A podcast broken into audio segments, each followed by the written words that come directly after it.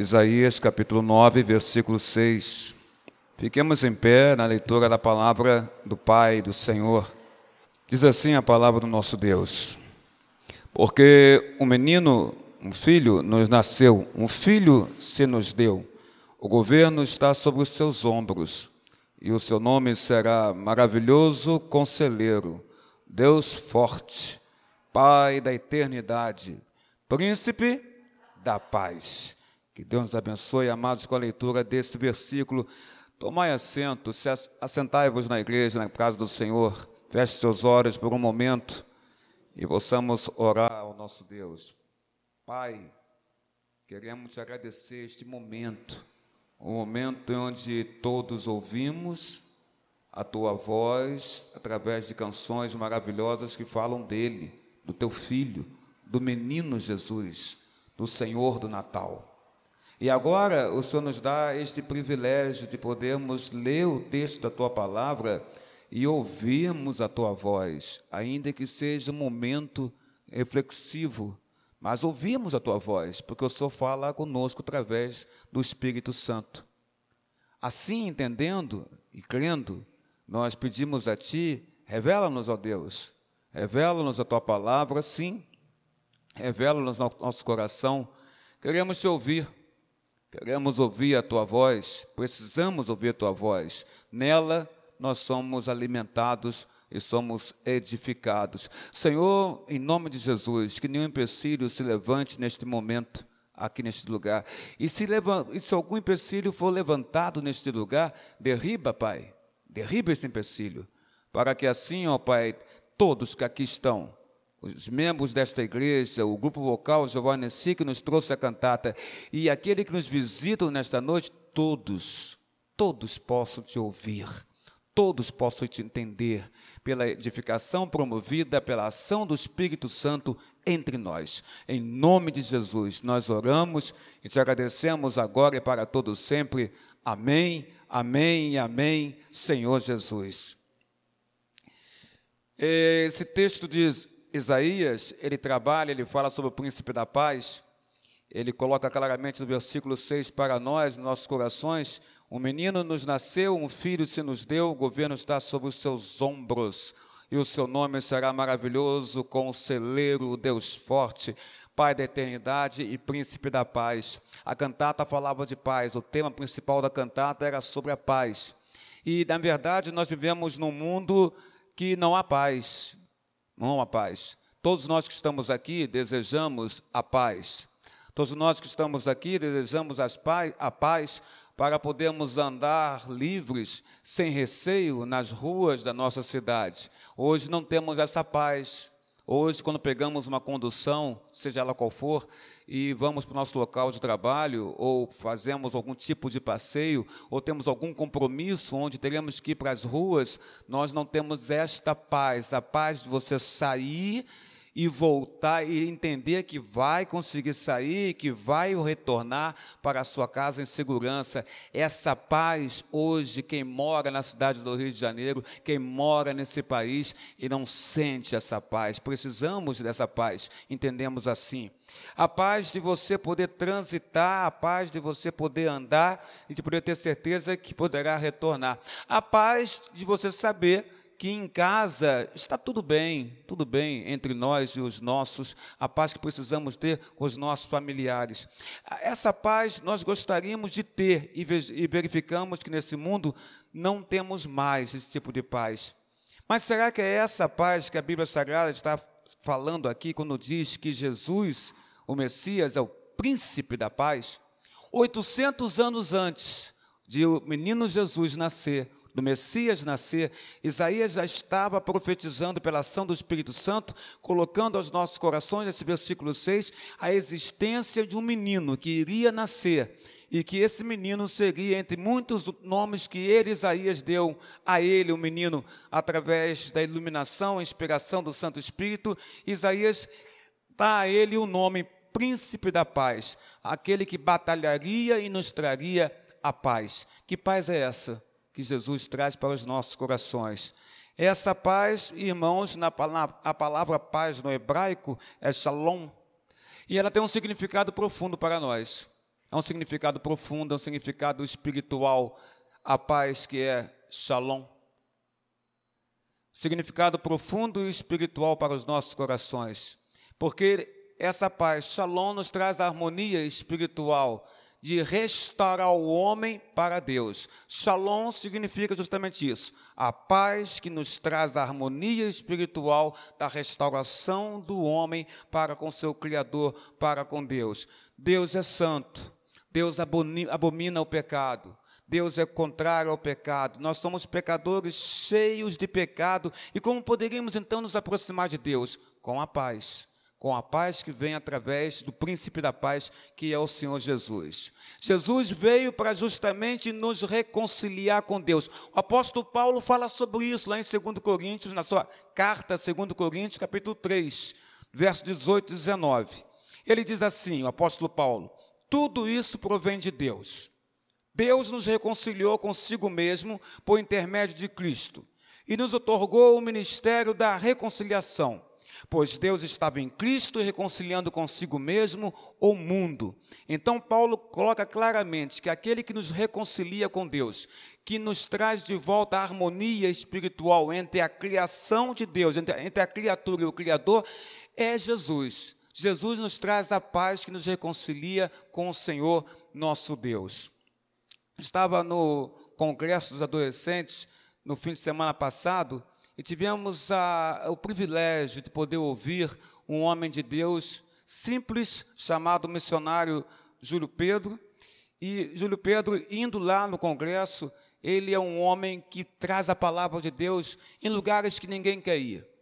Ele traz a palavra de Deus é, na comunidade, na favela, junto ao traficante, junto àquele que empunha armas, junto àquele que atira contra a polícia, junto àquele que faz atrocidades, ele diz: esse que precisa ouvir a palavra. Então ele ia nos morros e procurava os bandidos para fazer orações por esses bandidos, para falar de Deus a esses bandidos. E ele trouxe essa, essa palavra, esse testemunho para os nossos adolescentes no congresso semana passada em Guapimirim, no último fim de semana. Ele falava das orações que ele realizou junto aos bandidos, ele falava também do seu trajeto, da sua trajetória junto ao povo da rua, gente que precisa desta paz. Não a paz que nós comentamos antes, a paz de você poder ir e voltar nesta terra. Não, mas a paz que, na verdade, nos reconcilia com Deus. A paz que pode tirar o jovem traficante do tráfico a paz que, tocando no coração dos jovens traficantes, mostra para ele que existe um Salvador e que ele não precisa estar naquele lugar onde ele está junto ao tráfico. A paz que tira o jovem no tráfico, a paz que tira o homem que dorme na rua daquele lugar, a paz que resgata a dignidade perdida do homem e da mulher que dorme nas ruas e que não tem ninguém por eles. É esta paz que este mundo precisa e esta paz somente o Senhor Jesus pode nos dar, pode nos trazer. É Ele que nos reconcilia com Deus. Ele é a paz que nos reconcilia com o Senhor nosso Deus. Júlio Pedro, em, algum, em determinado momento da sua palavra, ele, ele perguntou se havia ali adolescentes angustiados ou em estado de depressão. A gente costuma pensar que somente os adultos têm depressão, né? A gente costuma pensar que somente os adultos que têm, que ficam angustiados no coração, na alma, mas eu vi lá adolescentes, quando ele falava, tem algum adolescente angustiado aqui? Adolescente levantando a mão. Quando ele dizia, tem algum é, adolescente em estado de depressão, depressivo aqui nesse lugar? Adolescente levantando a mão, dizendo que estava depressivo. E a gente, às vezes, não repara nos nossos filhos, a gente não repara nos nossos netos. E muitas das vezes eles estão assim, depressivos e angustiados. Sabe por quê? Porque falta paz no coração desses jovens. Falta a paz, não a paz de andar na rua, como eu falei antes. Essa é paz humana, temporária, passageira. Mas a paz que reconcilia o homem com Deus. Essa paz que só Jesus Cristo pode dar. Shalom, a paz que, que traz, resgata, restaura a harmonia espiritual do homem, que por causa do pecado está afastado de Deus, com este Deus, e esta paz é promovida pelo Senhor Jesus. Aqueles jovens que levantaram a mão dizendo que estavam angustiados e depressivos eram jovens que não conheciam a Jesus. Porque o Senhor Jesus, Ele nos retira da depressão e nos retira a angústia dos nossos corações, justamente porque Ele traz para nós essa paz que não é terrena, mas que é do céu, é espiritual, vem do reino dos céus diretamente para nossa mente, para os nossos corações. É a paz que excede, como diz a Bíblia Sagrada, todo entendimento dessa mente limitada que nós possuímos. É essa paz que nós precisamos. É a paz que o grupo vocal cantou, dizendo: Príncipe da paz, aquele que tem condição de nos trazer junto a Deus. Jesus, no Sermão do Monte, em Mateus 5, versículo 9, ele fala assim: Felizes são aqueles, ou bem-aventurados pacificadores, diz Jesus, porque serão chamados, igreja, filhos de Deus. Jesus chama os pacificadores de filhos de Deus e diz bem-aventurados, que significa felizes são os, aqueles que são pacificadores. Por que o Senhor Jesus? Porque eles serão chamados filhos de Deus. Jesus diz então que nós, que o conhecemos, seremos chamados nesta terra de pacificadores, porque seremos conhecidos como filhos de Deus. A igreja de Jesus, ela é, ela é o órgão, a agência que traz paz, ou que anuncia a paz para esta terra. A igreja é a agência que anuncia o príncipe da paz. É a igreja do Senhor Jesus. Eu lembro de um momento é, é, na minha vida, e, e na vida também de um grande amigo meu, um outro colega pastor, em que nós precisamos muito desta paz, porque havia temor nos nossos corações. Quando em um determinado, há muito tempo atrás, em determinado momento das nossas vidas, nós que fazíamos um trabalho aqui, essa igreja presbiteriana de Irajá, que fazia um trabalho estupendo no Morro do Jorge Turco, tivemos uma situação aflitiva naquele lugar. Uma situação em que é, tivemos receio e falta de paz. Porque a situação era que os traficantes daquele lugar estavam requisitando a nossa presença para estarmos com eles lá, porque tinha sumido coisas que pertenciam a eles naquele lugar. E essas coisas que pertenciam a eles estavam no terreno que a igreja usava para louvar, para glorificar e para evangelizar os homens e mulheres do Morro do Jorge Turco. E então, sumindo aquilo que pertencia a eles, eles mandaram um recado para nós é, através de pessoas que frequentavam a congregação e que moravam naquele lugar. E ligaram para nós, falou aí dizendo assim: Ó, oh, pastor, vem para cá, não é? Lembra? Vem para cá, vem para cá, porque se vocês não vierem para cá, o rapaz que tomava conta dos nossos pertences, que também é traficante, ele vai morrer. Então esse vizinho contou, falou o que os traficantes mandaram ele falar para a gente.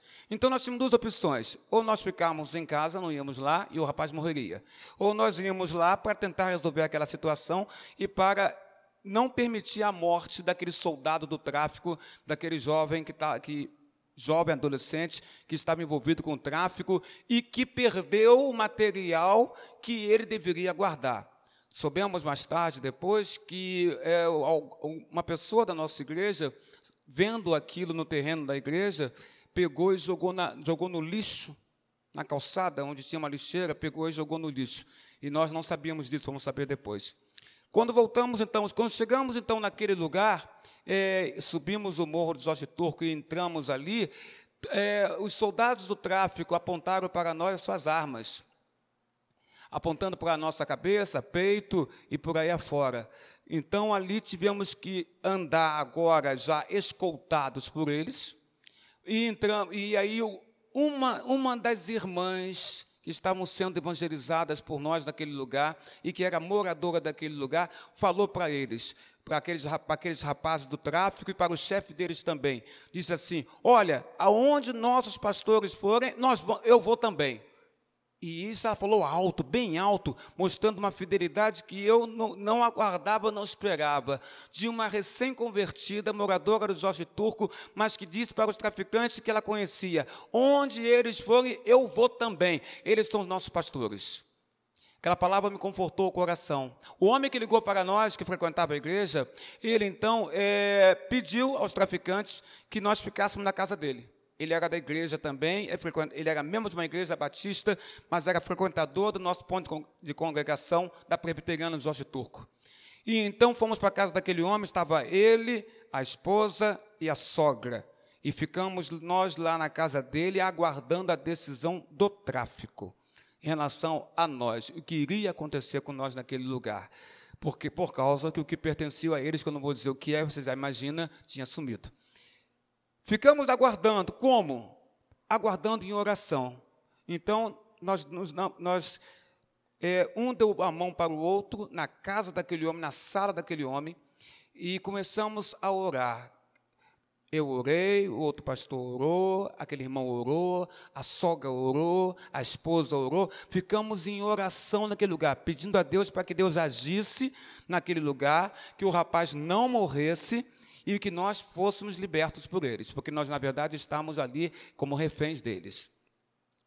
Passaram esse período da oração, de várias orações que foram feitas naquele lugar, naquela sala, porque a gente orava e depois o outro repetia, o outro orava também. Depois aquela pessoa que orou voltava a orar de novo. Ficamos só em oração, só em oração a Deus naquele lugar. Temendo pelas nossas vidas, porque sabíamos que ao irmos para lá, nossas vidas estavam em jogo. Mas, de repente, começa um tiroteio lá fora. Tiros e mais tiros e mais tiros e mais tiros. Mas eles estavam celebrando celebrando porque foi encontrado os pertences deles.